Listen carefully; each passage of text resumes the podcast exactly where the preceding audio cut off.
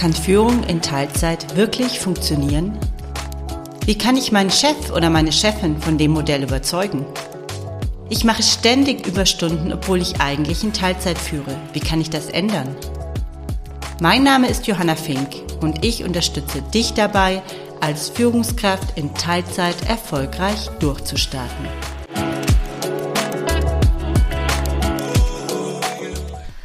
Schön, dass du heute wieder bei einer neuen Episode von Führen in Teilzeit dabei bist. Ich setze heute ein Thema fort, das ich letzte Woche im Podcast begonnen habe. Das ist eine Doppelfolge. Du hörst jetzt gerade den zweiten Teil. Falls du den ersten Teil noch nicht gehört hast, würde ich dir empfehlen, vielleicht mit dem ersten Teil zu starten, damit du dich nicht wunderst, warum ich heute hier mit Tipp 3 beginne. Worum geht's? Es geht um die wichtigsten Tipps zum Thema Führen in Teilzeit. Also wie kannst du als Teilzeitführungskraft erfolgreich und zufrieden werden und was kannst du selber ganz konkret und praktisch dafür tun? Bevor wir mit den Tipps weitermachen und wieder ins Thema einsteigen, möchte ich noch kurz wiederholen, was, ähm, das, was die ersten zwei Tipps waren, falls du die erste Folge noch nicht gehört hast. Die ersten beiden Tipps haben sich vor allem um das Thema Arbeitszeit gedreht. Es ging darum, Arbeitszeiten transparent zu machen, sowohl für sich selbst als auch für andere und dann diese Arbeitszeiten auch einzuhalten. So einfach es klingt, so simpel es klingt, so wichtig. Okay, und jetzt machen wir weiter mit Tipp 3. Der dritte Tipp, den ich dir mitgeben möchte, der ähm, bezieht sich auf deine Rolle als Führungskraft. Wenn du jetzt vielleicht neu als Führungskraft gestartet bist und dann eben auch gleich in Teilzeit, dann hast du wahrscheinlich noch relativ wenig Erfahrung, was dich in dieser Rolle konkret jetzt erwarten wird. Vielleicht bist du im Team aufgestiegen, dann ist es vielleicht leichter, weil du ja gesehen hast bei deinem oder deiner Vorgängerin, was hat der so getan. Ähm, dann kannst du es vielleicht eher einschätzen, wenn du ganz neu irgendwo startest, weißt du ja noch nicht, was wird dort von Führungskräften äh, verlangt, wie ist das Team, was braucht das von mir. So, dann wirst du wahrscheinlich erstmal ein bisschen abwarten müssen und ein bisschen ähm, gucken müssen, was kommt da eigentlich so auf mich zu und auch mit dem Team ins Gespräch gehen, was, was erwarten die eigentlich von dir? Da muss man nicht sprechen, das merkt man auch ziemlich schnell, was da so passiert. Also stehen die jetzt alle fünf Minuten an deinem Schreibtisch und wollen irgendwie eine Ansage, was sie als nächstes tun sollen. Oder wenden die sich nur an dich, wenn sie nicht weiter wissen oder wenn sie ein Thema haben, das du irgendwo hintragen sollst. Also gibt es ja verschiedenste, das ist dann wirklich Teamkultur, aber das erstmal vielleicht dann ein bisschen abzuwarten, ist ein guter Tipp, wenn du ganz neu in der Rolle bist. Wenn du dann mal die ersten Wochen hinter dir hast oder wenn du eben schon zum Beispiel ähm, aus einer Führungsrolle kommst und da einfach nur Stunden reduzierst oder eben schon sehr gut abschätzen kannst, was dich in der entsprechenden Rolle erwartest, dann habe ich den Tipp, dass du dir erstmal überlegst, was ist denn, was schaffe ich denn realistisch in meiner Arbeitszeit? Und dazu ähm, gibt es einen ganz einfachen Trick, nämlich sich einfach mal deinen Kalender durchzugehen und mal über ein paar ja, Wochen am besten aufzuschreiben, was hast du eigentlich alles gemacht? Also welche Aufgaben hast du wahrgenommen? Am besten schreibst du dir das auf äh, Post-its, dann kannst du es nämlich nachher noch sortieren, weil im zweiten Schritt gehst du nämlich hin, gruppierst diese Aufgaben zu Rollen. Was sind Rollen? Rollen sind konkrete Verantwortungsbereiche. Also eine Rolle zum Beispiel in deiner Stelle oder Position als Führungskraft könnte sein, dass du für das Coaching der MitarbeiterInnen zuständig bist. Also, wenn ein Mitarbeiter nicht weiß, wie er eine Aufgabe eigenständig angehen soll, dann kannst du ihn dabei unterstützen, für sich da einen geeigneten Weg zu finden. Eine zweite Rolle könnte aber auch sein, dass du zum Beispiel für das Controlling im Team zuständig bist. Dann wäre das eine, da hängen bestimmte Aufgaben dran, irgendwelche Monatsreportings machen, keine Ahnung, wie das bei euch so läuft. Und ähm, dann hast du im Endeffekt innerhalb deiner Position als Führungskraft eine Rolle Controller. Es gibt noch ganz viele weitere Rollen. Zu dem Modell findet ihr auch einen Blogartikel auf meiner Website, den verlinke ich euch auch nochmal in den Show Notes. Genau, aber das Grundprinzip ist erstmal sozusagen zu gucken, was habe ich für Aufgaben und wie kann ich diese Aufgaben sinnvoll zu Rollen gruppieren. Und wenn du jetzt eben schon ein bisschen Erfahrung gesammelt hast, dann kannst du vielleicht ganz gut erkennen, wie viel oder abschätzen, wie viel, wie viel Prozent deiner Arbeitszeit diese einzelnen Rollen einnehmen. Das muss jetzt nicht musst jetzt nicht anfangen, deinen Kalender hier irgendwie zusammenzuzählen, stundentechnisch, aber äh, verschaff dir mal ein Gefühl. Also die Rolle Coach zum Beispiel, ist es jetzt, sind es 5% deiner Arbeitszeit oder 50, ja? Also in diesem, in diesem Granularitätsgrad bewegen wir uns da, weil es ist ja eh immer, es hängt davon sehr auf, äh, hängt davon natürlich auch ab, was passiert gerade aktuell und wie nimmst du eine Rolle wahr. Aber mal ein Gefühl dafür zu bekommen, was sind eigentlich die einzelnen Rollen, die ich habe und wie viel Zeit, wie viel meiner Arbeitszeit investiere ich da rein. So, und wenn du jetzt aus einer Vollzeitposition ähm, kommst und eben auf Teilzeit reduziert hast, dann, ähm, Adam Riese, wird da sozusagen was übrig bleiben. Weil wenn du 100 Prozent deiner Zeit bisher ausgefüllt hast mit diesen Rollen, dann, ähm, wenn du jetzt 80 Prozent arbeitest, dann hast du jetzt quasi 20 Prozent zu viel Arbeit, um es mal so zu bezeichnen. Und ähm, ein sehr sinnvoller Weg ist jetzt zu gucken, welche dieser Rollen, die ich innehabe, welche sind denn fürs Team am wichtigsten? Also in welcher dieser Rollen schaffe ich denn fürs Team am meisten Mehrwert? Und das ist wiederum sehr individuell. Das kann, nicht, kann man nicht allgemein beantworten, zu sagen, eine Führungskraft ist immer in dieser Rolle am, am hilfreichsten für ihr Team, sondern das hängt natürlich davon ab, von deiner Persönlichkeit, deinen Stärken und Potenzialen. Das, was du besonders gut kannst und womit du zur Arbeit deines Teams am besten beitragen kannst. Und es macht Sinn, dass du dich vielleicht da erstmal selber einschätzt. Du arbeitest ja jetzt wahrscheinlich auch schon ein paar Jahre, kennst dich ganz gut. Du kannst aber natürlich auch ähm, Menschen fragen. Du kannst Menschen fragen, mit denen du mal zusammengearbeitet hast und natürlich auch, wenn du vielleicht schon ein bisschen länger dabei bist oder auch ähm, auch als Neuführungskraft nach ein paar Wochen kannst du mal die Frage stellen, hey, wo braucht ihr mich eigentlich am dringendsten? In welchen Rollen bin ich euch denn am nützlichsten? Und Ziel sollte eben dann wirklich zu gucken, okay, welche dieser Rollen muss ich denn am dringendsten ausfüllen? Wo investiere ich meine Zeit priorisiert rein? Und was sind vielleicht Dinge, die kann ich nur noch weniger tun oder auch nicht mehr tun? Und beim Nicht mehr tun gibt es dann immer zwei Fragen. Entweder das macht jemand anders oder das macht keiner mehr. Und ähm, manchmal macht es wirklich Sinn, erstmal über das macht keiner mehr nachzudenken, weil aus meiner Sicht schleppen wir in Organisationen sehr viel Ballast mit uns rum. Wir machen sehr viele Dinge, die vielleicht, ja, gar nicht mehr zum, zum Mehrwert und zum Kundennutzen beitragen. Das sollte ja immer die, die letztendliche Frage sein, die man sich stellt. Also wie trage ich mit meiner Arbeit ähm, dazu bei, dass Kundennutzen entsteht? Und nicht nur interner Nutzen der, der Organisation. Also können wir jetzt in, in, in ein großes Thema einsteigen, aber so viel, was, was meine Arbeit, was an meiner Arbeit macht denn wirklich Sinn? Und Jetzt bleiben wir beim Beispiel der Controlling-Rolle, die ich vorhin erwähnt habe. Und jetzt könnte es ja sein, dass ihr festgestellt habt, na ja, okay, das ist eine Anforderung, die Organisation aus internen Gründen an uns stellt. Du selber bist weder gut in Excel noch machst du das gerne und das Team sagt eigentlich auch, hey, wenn du damit äh, deine Zeit verbrätst, dann bringt es uns eigentlich gar nichts. Und dann macht es natürlich Sinn, sich darüber Gedanken zu machen, wer könnte denn stattdessen diese Aufgabe übernehmen, wenn sie denn gemacht, weiterhin gemacht werden muss. Und da kannst du Umschichtungen im Team kommen. Es macht auch Sinn, darüber nachzudenken, vielleicht ähm, generell Ressourcen anders zu verteilen, sowohl im Team als auch darüber hinaus. Und ähm, vielleicht findet ihr dann eben eine Lösung, in der deine Zeit optimal eingesetzt wird. Und das gilt übrigens nicht nur für deine Zeit, was ich jetzt sage, sondern diese Regel oder dieser Gedanke sollte eigentlich für all deine MitarbeiterInnen genauso gelten. Ja, und an dieser Stelle möchte ich mal noch einen kleinen Exkurs machen zu einem Thema, das, glaube ich, ganz wichtig ist und oft vergessen wird. Ich habe jetzt darüber gesprochen, dass es, ähm, dass Arbeit umverteilt werden muss in der Regel. Und zwar auch Aufgaben, die oft in Führungspositionen angesiedelt sind, und genauso oft auch gar nicht so viel mit Führung zu tun haben. Und gerade diese Aufgaben ähm, werden dann eben bei einer Teilzeitführungsrolle sinnvollerweise in der Organisation oder im Team umgeschichtet und zwar dahin, dorthin, wo Kompetenz dafür ist. So, so weit, so gut.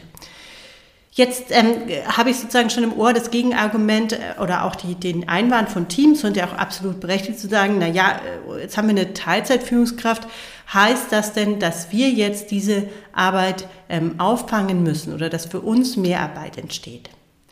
Das ist natürlich nicht die Idee und das darf auch nicht passieren, sondern was ich mit dieser Idee der Arbeitsumverteilung sagen will im Endeffekt, dass sich Unternehmen auch Gedanken machen müssen, wie sie die eingesparten Mittel bei einer Teilzeitführungskraft, nämlich nichts anderes ist es in der Regel erstmal. Also wenn ich eine Stelle nur mit 80 Prozent besetze, dann fällt da ja erstmal ein oder entsteht ein Gap zu einer Vollzeitstelle und dieses Geld sollte sinnvollerweise natürlich auch wieder in Ressourcen investiert werden und zwar auch in Ressourcen, die dem Team zugutekommen. Also machen wir unser Beispiel von vorhin. Wir haben jetzt zum Beispiel Controlling-Aufgaben. Da gibt es ein oder eine Mitarbeiter in einem Team, die das sehr gerne machen würde, die sich für Zahlen interessiert, die gerne mit Excel arbeitet. Ähm, die hat aber vielleicht auch noch eine andere Aufgabe, nämlich die organisiert auch die ähm, Termine fürs Team. So beispielsweise. Oder kümmert sich um die Social-Media-Kanäle. Und in diesem Beispiel wäre es doch jetzt einfach sinnvoll zu sagen, okay, das eingesparte Geld aus der, aus der Teilzeitführungsposition wird dem Team wieder zum Beispiel für eine Werkstudent oder eine Werkstudentin zur Verfügung gestellt und somit entsteht im Team eben Spielraum, um Aufgaben umzuverteilen. Der die Mitarbeiterin ähm, die, der Excel-Fan übernimmt die Controlling-Aufgaben und eben was anderes wie, zum Beispiel die Terminverwaltung oder die Organisation ähm, oder die Social-Media-Posts werden eben dafür von der, dem oder der Werkstudentin übernommen. Und so entsteht wirklich ein echtes Win-Win, weil MitarbeiterInnen und auch die Führungskraft mehr in ihren Stärken arbeiten kann und somit insgesamt das Ergebnis auch besser wird und die Zufriedenheit steigt. Davon bin ich fest überzeugt. Also, was darf nicht passieren? Führung in Teilzeit darf nicht als Sparmodell von Unternehmen ähm, gesehen werden, man sagt, na ja, das super, mit einer 80%-Kraft ähm, sparen wir uns ein bisschen Geld. Das darf nicht passieren, sondern diese Ressourcen müssen in der Regel auch wieder den Teams zur Verfügung gestellt werden, außer es ist eben äh, so, dass man eben auch sagt, nee, es fällt Arbeit weg oder man lässt Dinge bewusst weg. Also, das ist jetzt ein kleiner Exkurs an der Stelle, ist mir nur ganz wichtig, weil ich nicht möchte, dass hier ein, ein falscher Eindruck entsteht oder weil ich den Punkt für sehr wichtig halte. Also, zusammengefasst nochmal Tipp 3. Werfe einen deutlichen, einen, werfe einen Blick auf deine Rolle als Teilzeitführungskraft und überlege genau, in welchen Rollen bin ich für mein Team am wichtigsten, worin will ich denn meine Zeit rein investieren und was wird vielleicht nicht mehr getan oder von jemand anders übernommen. Und das bringt uns gleich schon zum nächsten Tipp. Tipp 4, nämlich Erwartungen klären. Was meine ich damit? Also jetzt hast du entweder für dich oder in Zusammenarbeit mit deinem Team am besten deine Rolle als Führungskraft definiert. Und ähm, gleichzeitig gibt es natürlich Erwartungen, die an dich gestellt werden. Zum einen von MitarbeiterInnen, zum anderen aber auch von deinem Chef. Und wenn du jetzt merkst, da könnten Diskrepanzen auftreten, also du merkst, da gibt es Erwartungen, die werden an dich herangetragen. Du kannst aber schon absehen, dass du aufgrund deiner Rollendefinition und auch deines Zeitbudgets diese Erwartungen nicht erfüllen kannst. Also nehmen wir mal an, Du hast für dich jetzt eben eine bestimmte Ausrichtung gefunden als Führungskraft und die heißt vielleicht vor allem, dass du dich darauf konzentrierst, dem Team gutes Arbeiten zu ermöglichen. Du siehst dich also eher in einer Enabler-Rolle und deine MitarbeiterInnen sind eben eher in der, in der Fachmann-, Fachfrau-Rolle und ähm, du stehst als Coach vielleicht beratend zur Seite, bist aber jetzt nicht entweder gar nicht vielleicht in der Lage, weil du aus einem anderen Fachgebiet kommst oder eben auch zeitlich nicht mehr in der Lage, inhaltlich wirklich mitzuarbeiten. Und jetzt hast du aber vielleicht einen Mitarbeiter oder eine Mitarbeiterin, die steht jeden Morgen wieder vor deinem Schreibtisch oder pinkt dich morgens an ähm, und sagt, ja, was soll ich denn heute, was soll ich denn heute tun? Also da ist eine Erwartung da, die wird an dich gestellt, nämlich dass du ihr im Endeffekt sagst, was sie tun soll, was ihre Aufgaben sind. Und jetzt hast du aber eben vorher vielleicht für dich definiert, dass das zum Beispiel eine Aufgabe ist oder eine Rolle ist, die du nicht einnehmen kannst und willst, aufgrund von Zeitbudget, Rollenverständnis, warum auch immer. Und an diesen Stellen rate ich dir, egal mit wem du da diese an so Konfliktpunkte kommst, besser früher als später ähm, ein offenes Gespräch zu führen und wirklich auch die ins Gespräch zu gehen im Sinne von zu sagen, ich habe den Eindruck, du hast da eine folgende Erwartung an mich, ich kann und werde diese Erwartung nicht erfüllen, wie gehen wir damit um? Und ähm, es kann sein, dass das beim Gegenüber und auch bei dir vielleicht zu einem Aushandlungs- oder Denkprozess führt und man sich auf ein gewisses Konstrukt einigt oder andere Modelle im Team ähm, findet. Kann auch sein, dass man sagt, okay, man schafft eine andere Konstellation, in der ein Mitarbeiter dann eben ähm, mit einem anderen Mitarbeiter im Tandem arbeitet und dadurch durch den stärker fachlich geführt wird, könnte es ein Konstrukt sein. Es kann aber sogar bis dahin gehen, dass man merkt, okay, man passt da einfach nicht zusammen, soll vorkommen und ähm, muss sich nach anderen Lösungen umschauen. Und da macht es dann auf jeden Fall Sinn, vielleicht auch zu gucken, gemeinsam mit dem eigenen Vorgesetzten, wie könnte denn eine, eine Position ähm, oder wie könnte eine Position aussehen, in der, der die Mitarbeiterin besser aufgehoben ist und mit seinen Fähigkeiten und Stärken, die er sie ja natürlich auch hat, nur die jetzt nicht zu den Erwartungen passen, ähm, besser untergebracht werden könnte. Was ähm, will ich damit sagen? Also ich will sagen, mach dir deine Rolle klar oder überleg dir genau, wie willst du die ausfüllen, geh darüber in Verhandlungen, Diskussionen. Und wenn du aber dann merkst, da gibt es jetzt Punkte und es gibt Menschen, mit denen, da werden diese Erwartungen nicht erfüllt werden, besser früher als später ähm, ansprechen, weil es, es lässt sich nicht verbergen. Ja, es wird, auch wenn das mit dem eigenen Vorgesetzten ist, es wird früher oder später zu Konflikten kommen und da tust du dir selber auch keinen Gefallen.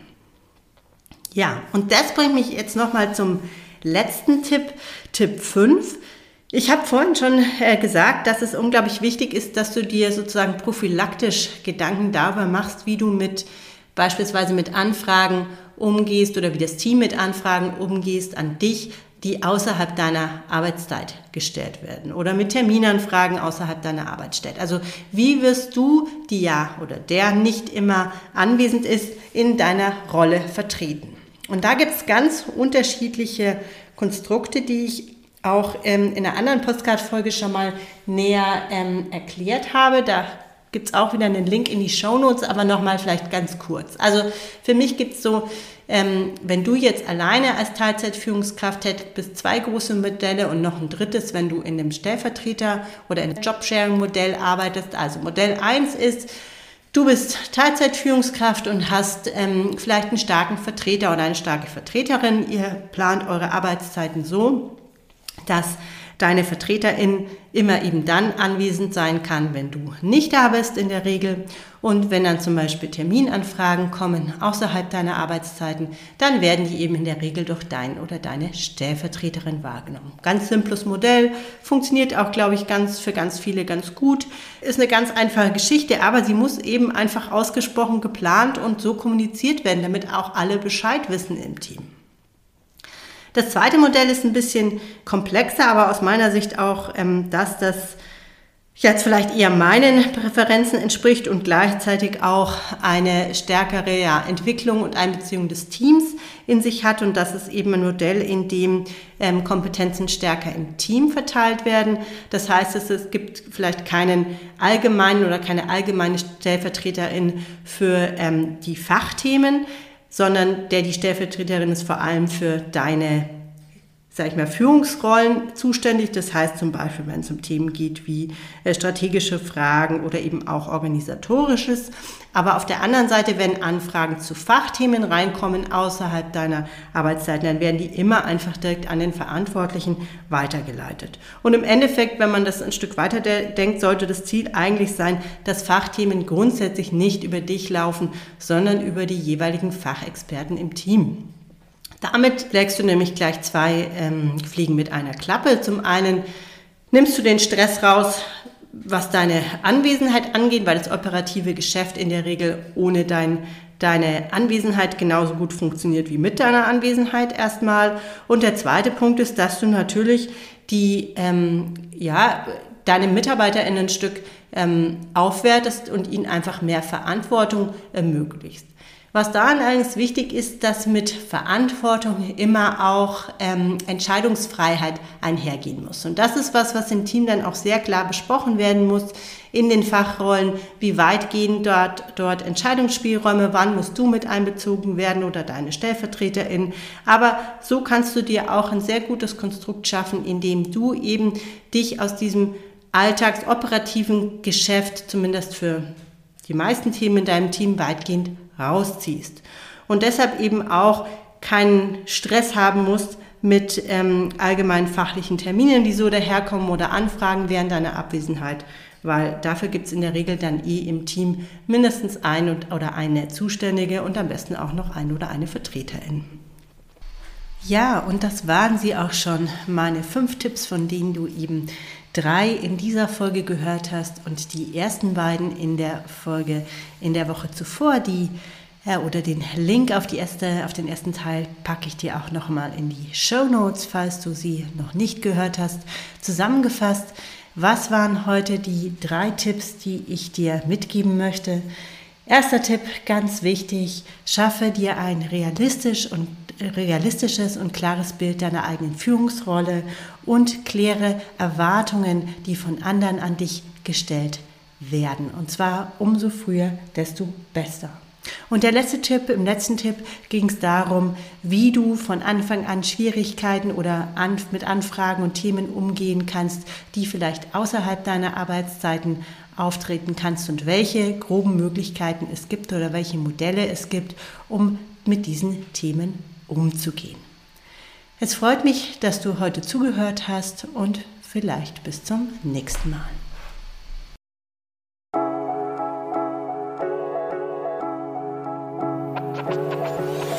Wenn du ab jetzt regelmäßig Tipps und Wissenswertes rund um das Thema Führen in Teilzeit erhalten möchtest, dann abonniere meinen Podcast und verpasse keine Folge mehr.